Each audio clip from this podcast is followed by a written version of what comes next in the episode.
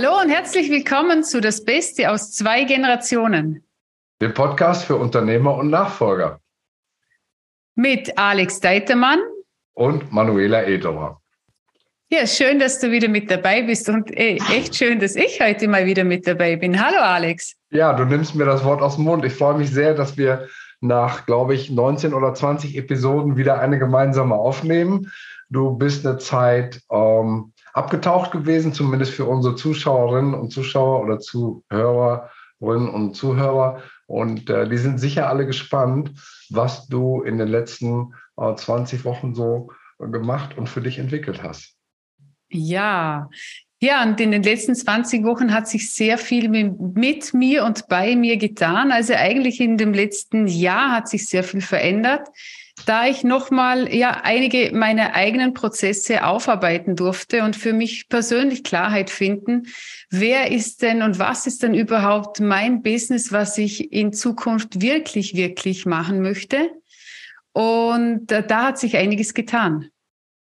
Schön, ja. Dann, du sprichst von deinem Business. Wir haben ja diesen Podcast vor ungefähr anderthalb Jahren zusammen angestoßen mit dem Untertitel ähm, für Nachfolger und Unternehmer, eben das Beste aus zwei Generationen. Wir haben bislang so ein bisschen die Aufteilung gehabt, dass ich mit 63 Jahren inzwischen so mehr die übergebende ähm, äh, Gruppe eben der Unternehmer vertrete und du mit Anfang 40 eher auf der Seite der Nachfolger stehst oder eben auch die Position entsprechend beleuchtest.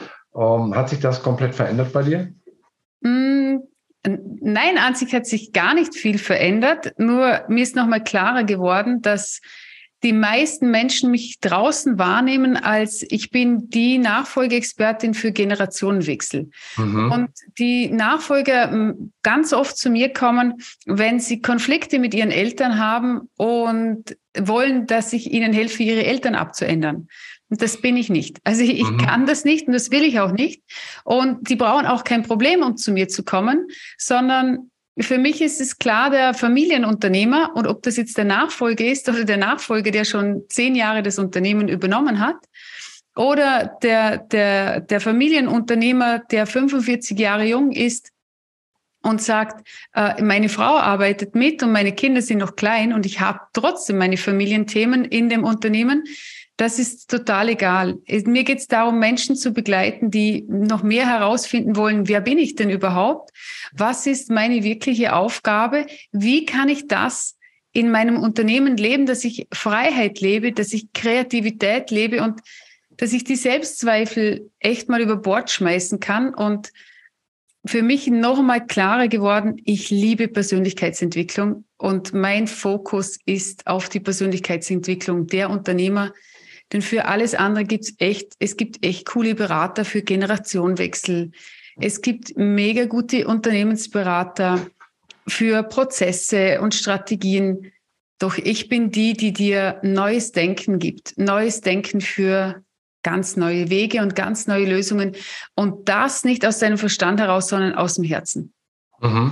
Also nach wie vor ist das Thema Familienunternehmer, Familienunternehmerinnen um, die Zielgruppe, mit der du arbeitest, aber es ist eben nicht der typische Generationskonflikt, wo die Nachfolgerin oder der Nachfolger mit den Eltern Probleme hat. Das darf auch sein. Natürlich, aber ja. geht es eben um alle Themen, die diese Familienunternehmerinnen und, und Familienunternehmer betreffen, unabhängig vom Alter und auch unabhängig von der Rolle, die sie in Verbindung zu Generationswechseln, ja. die vorher als Schwerpunkt definiert war. Also das, das Familienunternehmen bleibt, weil ähm, ich liebe es. Dieses, also dieses ist total kompliziert. Es ist so vielfältig, mhm. Klarheit reinzubringen. Und natürlich auch aus meiner eigenen Erfahrung heraus, da ich aus einem Familienunternehmen komme und der Generationenwechsel ja zu 99,99 Prozent ,99 wegen zwischenmenschlichen Themen nicht stattgefunden hat. Und ich habe ich bin die Reise jetzt neun Jahre gegangen. Ich habe echt vieles aufgearbeitet. Ich bin äh, auf einem sehr guten Weg und ich kann da sehr viele Impulse mitgeben und doch auch dieses Unternehmerische. Ich liebe das. Also das, als selbst als Unternehmerin selbst schon ein, ein großes Unternehmen aufgebaut äh, mit Millionen Umsätzen im Vertrieb ist es genau meins mit den Mitarbeitern, die Herausforderungen, die, die, die derzeitige Wirtschaftslage, was das mit den Unternehmern macht und sie da zu bestärken und zu begleiten, dass sie ja kraftvoll aus jeder ja, Krise, für mich sind Chancen, keine Krisen mehr, hinausgehen und, und das Positive nutzen. Und da sehe ich ein riesen, eine Riesenveränderung und Chance für uns, ähm, ja, auch die Welt echt nachhaltig zu verändern in unserem Denken. Ja, sehr schön. Das ähm, erzeugt ganz viele Parallelen bei mir. Vielleicht auch eine äh, Ergänzung noch. Ich habe inzwischen äh, zwei Mandate von äh, Nachfolgern, die also beide Unternehmen übernehmen. Bin also, ich sag mal, nicht mehr in dieser klassischen ähm, älteren ähm, Übergebergruppe nur unterwegs. Das sind nach wie vor meine, ähm, meine meisten Kunden. Mein jüngster Kunde ist, äh, ist 48, äh, der eben zu der jungen Gruppe gehört, der älteste 82. Ähm, der noch gerne zehn Jahre machen möchte und ich traue ihm das auch zu. Und trotzdem ist das Thema Nachfolge und auch Übergabe ein ganz wichtiges, an dem er arbeiten darf. Aber es ist interessant, dass ich eben auch zwei Nachfolger zum Beispiel begleite, die ein Unternehmen übernehmen wollen, ähm, außerhalb des Verwandtschaftsverhältnisses, also praktisch von dem bisherigen Inhaber äh, kaufen wollen, auf Deutsch gesagt. Und das ist äh, sehr vielfältig, aber alle zusammen haben eben das, was du auch beschrieben hast, diese Klammer ähm, Unternehmertum. In der Regel sind es eben Familienunternehmen und gerade in der Zeit, in der wir eine Menge Herausforderungen haben, ähm, ausgelöst durch den Krieg in der Ukraine, äh, Lieferketten, Energiepreise, insgesamt Inflation, Zinsen, äh, auch Mitarbeiterverfügbarkeit, äh, steckt in vielen Generationswechselprozessen eben auch die Chance, Dinge in Angriff zu nehmen, die sonst nicht in Angriff genommen worden wären oder auch durch vier Augen mehr Lösungen zu generieren als zwei, nämlich nur die Augen des bestehenden Inhabers äh, sehen und auch letztlich äh, ja, entwickeln oder kreieren würden. Mhm. Ja, und, und, und, dort, wo an sich dein, Jüng, dein Jüngster ähm, startet, endet fast, also endet fast mein Ältester. Und das ist äh, wunderschön, eben dieses, dieses Zusammenspiel zu sehen, okay, jung und alt und ist immer, es geht immer um die gleichen Themen, um die Herzensthemen und äh, ganz oft über, bei mir um dieses innere Gefängnis, das zu sprengen, in die Freiheit zu gehen, das Business so zu entwickeln, wie man es wirklich gerne selber möchte. Und dazu habe ich mir einiges überlegt weil ich auch gerade äh, einen Workshop noch gemacht habe über Visionen und Ziele, Mitarbeiterentwicklungsgespräche, um die Mitarbeiter dann natürlich auch zu entwickeln und nicht nur äh, es geht ja nicht nur um den Unternehmer, sondern dann wirklich als starker Leader weiterzugehen und die Mitarbeiter mit ins Boot nehmen, denn das Unternehmen ist nur dann ein Unternehmen, wenn wir die Mitarbeiter darin sehen und, und weil ohne Mitarbeiter ist das ein leerstehendes Gebäude ja. mit etwas Material drinnen. Doch eben das, was das Unternehmen ausmacht, ist natürlich der Unternehmer und das Team dazu. Und umso besser, umso stärker der Unternehmer ist, umso stärker ist natürlich dann auch das Team. Ja, da sprechen ja. wir über das Thema Führung, was ja beginnt auch bei dem Thema Selbstführung. Genau. das ist angesprochen. Und die ähm, eigenen äh, Limitierungen, die äh, mit Stichworten zu tun haben wie äh, Glaubenssätzen oder Überzeugungen, wie man die Welt und sich selber sieht, äh, wo man sich selber, du hast das gerade, glaube ich, bildlich so ausgesprochen, auch ähm, äh, Ketten anlegt oder einen eigenen, eigenen Käfig kreiert, aus dem man gar nicht rauskommt, der aber nur gedanklich besteht innerhalb der, der, ähm, des Raumes hier zwischen den Ohren.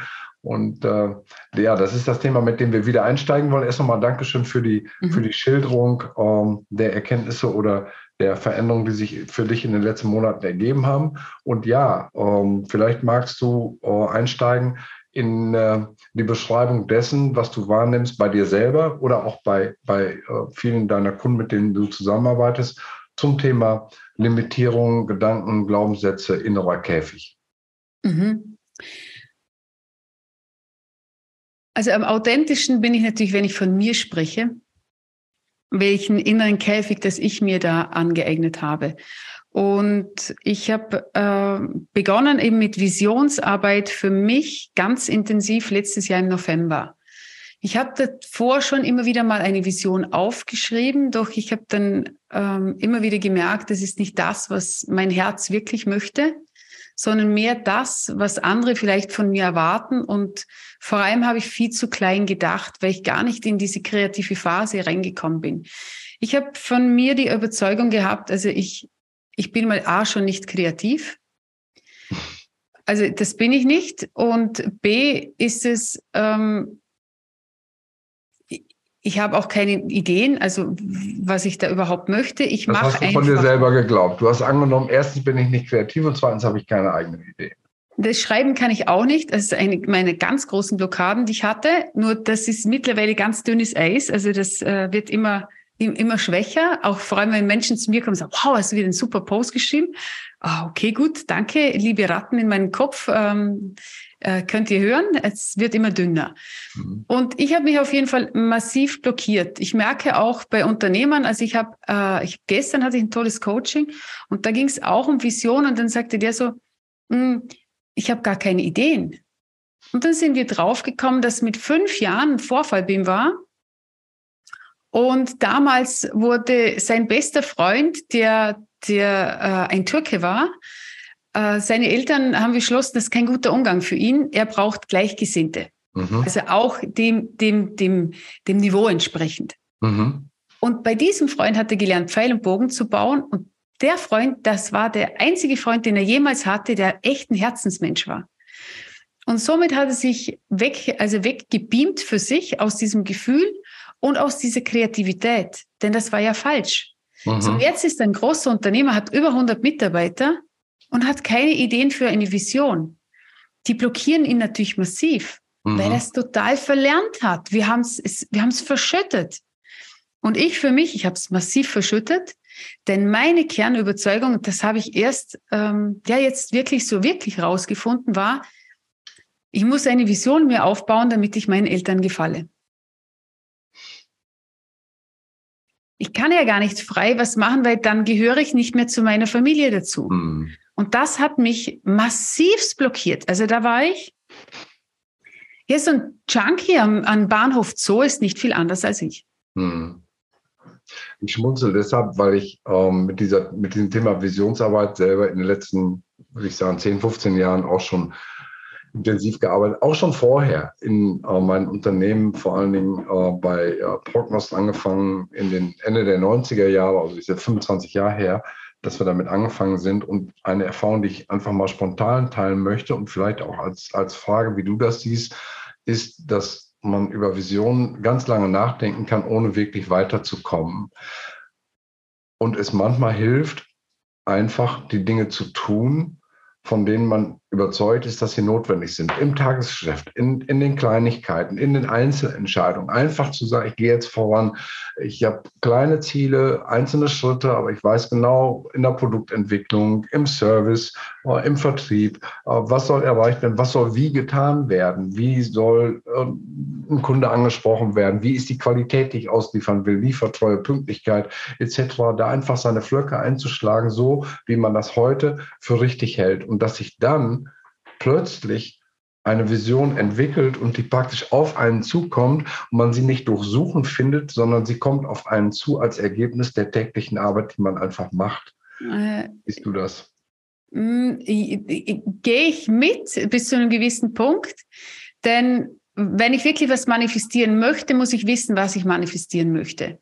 Mhm. Und dazu braucht es für mich ein klares Bild. Und mhm. die Vision ist vielleicht Vielleicht ist es nicht das Bild, wo das Unternehmen hingehen möchte. Also wie groß das ist, wenn ich das nicht sehen kann, sondern wer möchte ich denn sein? Mhm. Wer möchte ich denn dort sein? Also ich habe, ich habe ähm, von einem lieben Freund ein schönes Bild bekommen. Ich möchte ein Pfau sein. Mhm. Und wenn ich dieser Pfau bin, und ich nicht mehr als, als Arabe in die Herkunftsfamilie schwarz hingehe, damit ich zu allen anderen dazu passe, sondern dieser Pfau sein kann, wer bin ich dann? Mhm. Welche Manuela steht denn da da? Mit welcher Stärke geht die zurück in die Herkunftsfamilie? Auch mhm. wenn es nicht authentisch, also dass sie authentisch sein kann und egal, ob es dann dort einen Platz für sie gibt oder nicht gibt. Sie, es ist egal, es ist gleichgültig. Also nicht egal von egal, sondern egal ja. von gleichgültig. Es ist alles gleichgültig, egal was passiert. Mhm. Und wenn ich die Vision habe, ich habe so einen Hausberg vor der Haustüre, das ist gar nicht hoch. Du, es ja. gibt genügend Menschen, die waren noch nie im Leben da oben. Ich laufe dann 25 Minuten hoch, nur für die ist es die Vision, dort hochzukommen. Dann gehe ich dort, dann ist es die Vision, okay, als wer gehe ich da hoch? Wer bin ich denn da? Ja. Wenn ich 150 Kilo wiege, gehe ich nicht als die mit 150 Kilo Mindset drauf, sondern ich gehe mit dem Mindset drauf einer 80 Kilo Frau. Und wer steht denn da oben an dem Ziel? Und mich da schon hochzubeamen, mich dort zu sehen und das habe ich, äh, also viele, viele haben eine Vision. Die haben eine. Die haben es auch aufgeschrieben. Hm. Also sie spüren nichts. Das Coole dabei ist, musst du nie Angst haben, passiert, wird nie eintreffen also da musst du, da kannst du die Verbindung. größten Visionen schreiben. Ja. Wenn du sie nicht fühlst, musst ja, du so. niemals Angst haben, dass es eintrifft. Es gibt keine Resonanz. Genau, das Feld reagiert nicht. Ja. Und dann geht es darum, natürlich in einer Vision, ich muss sie so spüren, als ob sie schon da ist. In mhm. meiner Vision gibt es ein Bauernhaus und das ist eine Eiche. Mhm. Ich werde dieses Haus an der Eiche erkennen. Und bis dorthin weil in, unter dieser Eiche hängt dann eine Schaukel. Egal auf welchem Spielplatz ich bin und vorbeiradle und vorbeifahre, da bleibe ich stehen und schaukle eine Runde. Mhm. Ich spüre diese Eiche. Denn das ist nicht einfach nur ein Bauernhaus. Da kommen großartige Unternehmer zu mir, die sich mit mir austauschen, denen ich helfen darf, die, denen ich, mit denen, da darf ich dienen. Mhm. Da darf ich, ja, denen, die legen mir ihre Träume in meine Hände und ich darf ihnen helfen, das zu verwirklichen. Und das, das hat eine unglaubliche Energie. Aber es ist ja etwas, das sich in der Zeit entwickelt hat und wo du mich, ähm, ich sag mal, in dich gegangen bist, in einer, egal ob geführten oder auch äh, selbstständig organisierten äh, Session, wo du sagst, ich nehme mir jetzt mal zwei Stunden Zeit und arbeite meine Vision aus. Mhm. Und am Ende dieser zwei Stunden hast du was auf dem Papier, was sich dann auch wirklich stimmig anfühlt, wo diese Resonanz entstanden ist oder entsteht, über die wir gerade sprechen. Und da wollte ich vielleicht noch mal äh, kurz zurück zur Erklärung. Oft gelingt das nicht in so einem kurzen Zeitraum, sich hinzusetzen und wirklich klar zu machen, wo will ich eigentlich hin? Wer will ich sein für wen? Ist auch für mich so eine sehr starke Frage, die in die Richtung geht. Und da ist mein Plädoyer, es nicht zu versuchen, übers Knie zu brechen, sondern auf sich zukommen zu lassen, indem man erstmal bei dem bleibt, was einem selbst entspricht, seinem eigenen Wertesystem. Und da hatte ich eben als Beispiel Qualität, Liefertreue, was auch immer man im täglichen Leben in kleinen Entscheidungen ähm, für sich festlegt und manifestiert, dass das im Laufe der Zeit auch dann zu einer Vision wachsen kann, die dann auf einen zukommt, weil man sie eben nicht erzwingen kann als Definition, so nach dem Motto, ich setze mich jetzt zwei Stunden hin und anschließend habe ich was auf dem Papier und das ist dann die Vision für die nächsten fünf oder zehn oder, oder 15 ja. Jahre. Also äh, nimm dir die ersten zwei Stunden Zeit, setz dich hin, du wirst was auf dem Papier haben, selbst wenn es leer ist. Der erste Schritt. Mhm. Denn du hast den ersten Schritt dann getan. Und dann den nächsten. Also ich bin davon überzeugt, es ist ein jahrelanger Prozess äh, diese, also es gibt eine klare Vision, doch herauszufinden, wer du wirklich sein willst, das ist also für, für mich in meiner Welt. Es kann, es gibt sicherlich Menschen, bei denen gelingt es vielleicht schneller. Ich habe es noch nicht geschafft. Ich finde immer mehr Menschen mit Persönlichkeitsaspekten, die ich gerne sein möchte. Mhm. Und umso mehr ich meine Frequenz verändere, meine Schwingung verändere, und Schwingung bedeutet für mich, umso mehr, dass ich in die Freude, in die Liebe, in die Dankbarkeit, in höhere Gefühle und Emotionen komme, umso mehr verändert sich meine Sichtweise, meine Filter, in was ich wahrnehmen kann. Und umso mehr kann ich äh, Aspekte von anderen Menschen sehen, die mir zuvor, die habe ich gar nicht gesehen. Geblieben sind. Mhm. Und wenn ich, wenn wir die Vera F. Birkenbiel hernehmen, von der ich sehr viel halte, die ist äh, leider ja schon verstorben. Und die macht, die hat, ich weiß nicht, wie viel tausend Menschen befragt. Und die, die macht den Satz fertig, die Welt ist voller Punkt, Punkt, Punkt. Und dann sagen die meisten, die Welt ist voller Arschlöcher. Ja, wenn die Welt voller Arschlöcher ist, dann sehe ich ja nur Arschlöcher da draußen. Ja, und dann besteht die Gefahr, dass das so abfärbt, dass ich auch eins bin. Ich kann ja nur das im Außen sehen, was ich selbst bin. Mhm. Bin ich Liebe, sehe ich Liebe im Außen.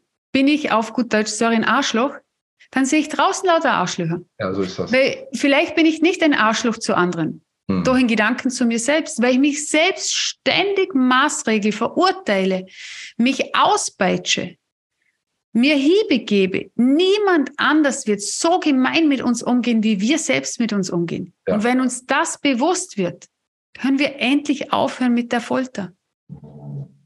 Und da läuft eben ganz viel unbewusst und das sind diese unbewussten Überzeugungen. Ich kann das nicht, das geht nicht. Auch zum Beispiel, ich habe, ähm, du willst vielleicht 60 Prozent am Unternehmen arbeiten und nur noch 40 Prozent im Unternehmen. Und dann seid ihr vielleicht zu zweit oder zu dritt und habt 15 Mitarbeiter.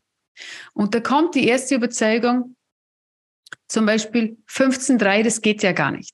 Mhm. 15 Mitarbeiter können niemals einen Umsatz hereinarbeiten, dass wir nur noch zu, 60, äh, zu 40 Prozent im Unternehmen arbeiten. Dann kickst du dich automatisch raus aus dem Prozess. Ja. Das ist schon vorbei. Mhm. Genau. Weil du eine brauchst, falsche Annahme. Oder genau. überhaupt eine, eine, Annahme, ob die richtig oder falsch ist, muss ich erst mal rausstellen. Aber die Annahme ist gleichzeitig der Verhinderer, dass es tatsächlich stattfinden kann. Genau. Du brauchst einen total offenen Geist. Und das sagst du vielleicht jetzt, ich habe schon einen offenen Geist. Mhm. Und ich merke bei den meisten, wenn ich dann anfange, offene Fragen zu stellen, tiefe Fragen zu stellen, wie Ego meint, der, der zwischen deinen zwei Ohren sitzt, wo du denkst, du bist der mit dieser Quatscher im Kopf, der schießt da ständig dagegen. Da kommen, da kommen Dinge raus, unglaublich, was wir uns alles für Geschichten erzählen. Und umso mehr wir eben in diese Arbeit hineingehen, und das ist genau meines, diese Persönlichkeitsentwicklung, dort einen offenen Geist zu schaffen, umso offener das der ist, umso freier kannst du kreativ sein. Und du hörst auf, die Umstände, die da sagen, ah, jetzt mit Wirtschaftskrise geht auch nicht und das geht auch nicht. Und ich, ich habe äh, ich hab noch, ich, ich zum Beispiel habe drei kleine Kinder, geht ja sowieso klein nicht, weil ich bin ja schlechte Mutter. Und äh, ich muss bei den Kindern sein, muss mit ihnen Hausaufgaben machen, weil wenn ich sie tyrannisiere, mit der strengen Mutter sein, anstatt ich sage, okay, nimm dir einen Nachhilfelehrer, äh, der sollte das beibringen, weil der ist, der ist nicht deine Mutter, kannst du übrigens zuhören und das nehmen. Wenn ich das alles glaube, dann kann ich gar nicht, also dann habe ich keinen offenen Geist und ich, ich lasse mich gar nicht darauf ein, was das Universum für mich bereithält. Manuela, mit Blick auf die Uhr, ich sage ja. ganz, herzlichen Dank, dass du uns äh, den Einblick gegeben hast in die äh, Dinge, die sich bei dir weiterentwickelt haben. Wir haben uns vorgenommen, in den nächsten Wochen eine kleine Serie äh, zu starten mit vier Einzelepisoden, wo wir dieses Thema weiter äh, verfeinern und miteinander austauschen wollen, so dass jeder unserer Zuschauerinnen und Zuschauer und Zuhörerinnen und Zuhörer auch wirklich ganz praktisch was davon mitnehmen kann, dass es nicht nur oberflächlich bleibt oder das Gefühl entsteht, naja, und die erzählen ja jetzt ein bisschen was aus ihrer Theorie, ähm, aber so richtig greifbar ist das für mich nicht. Genau das wollen wir überwinden. Wir wollen es greifbar machen. Wir wollen es umsetzbar, erlebbar machen. Äh, das ist unser Programm für die nächsten vier Wochen. Und äh, ja, wir freuen uns, dass du äh, dran bleibst und äh, mit uns in den nächsten Wochen dieses Thema tiefer erarbeitet. Manuela, ich sage nochmal Dankeschön für den Wiedereinstieg. Freut mich sehr, dich äh, wieder zu haben in dem äh, Podcast, der von ganz vielen tollen Interviews gelebt hat in den äh, letzten Wochen, wo ich auch sehr dankbar bin, dass wir äh, viele Gesprächspartner äh, hier hinbekommen haben, die das auch bereichert haben. Das werden wir auch fortsetzen, aber die nächsten vier Wochen gehören jetzt erstmal ähm, uns beiden wieder und dem Thema blockierende Überzeugungen und wie wir sie auflösen und sogar für uns nutzbar machen können. Super. Ja, du vielen Dank auch. Mir hat es wieder richtig Spaß gemacht und ich freue mich auf dich, lieber Zuhörer und Zuhörerin, wenn du dran bleibst und ich ich und Alex dir wirklich einige Tipps noch mitgeben dürfen, was Vision, wie du da einsteigen kannst, wie du es schaffst, einen offenen Geist zu halten, wie du deine blockierenden Überzeugungen entdecken, enttarnen kannst, aufdecken kannst und sie natürlich dann auch auflösen kannst. In diesem Sinne, äh, Dankeschön fürs Zuhören äh, in der heutigen Episode. Wenn es dir oder euch gefallen hat, gib bitte den Link weiter. Äh, wir freuen uns über eine positive Be Bewertung und auf ein Wiedersehen bzw. Wiederhören in der kommenden Woche. Danke und tschüss. Servus.